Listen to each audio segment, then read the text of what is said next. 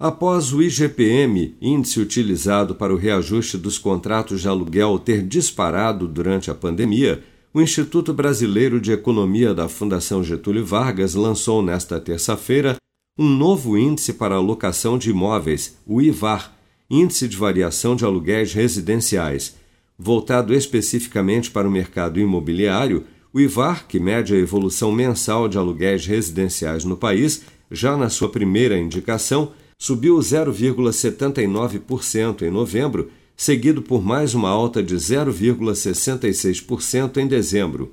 O economista da FGV e responsável pela metodologia do IVAR, Paulo Piketty, afirma que com a disparada do IGPM, o índice já vinha sendo abandonado no cálculo dos aluguéis e que o IVAR poderá ser uma alternativa mais realista para os reajustes dos contratos de locação de imóveis daqui para frente. Eu imagino que vai haver um período de transição onde as pessoas vão entender a metodologia do IVAR, esse novo índice que está sendo lançado, vão ver o comportamento dele com a série histórica que já existe, como que ele vai evoluir, e elas estão livres para adotar esse é, índice ou qualquer outro, mas eu acredito que haja vantagens nesse, é, para reajustar contratos de aluguéis e fazer análises do mercado imobiliário, qualquer coisa que interesse aos agentes.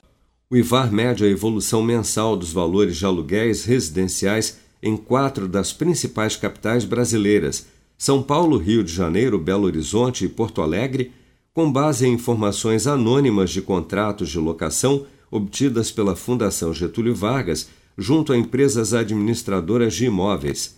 Com a desaceleração do mercado de aluguel de imóveis em dezembro, o novo índice encerrou 2021 com queda de 0,61% ao ano.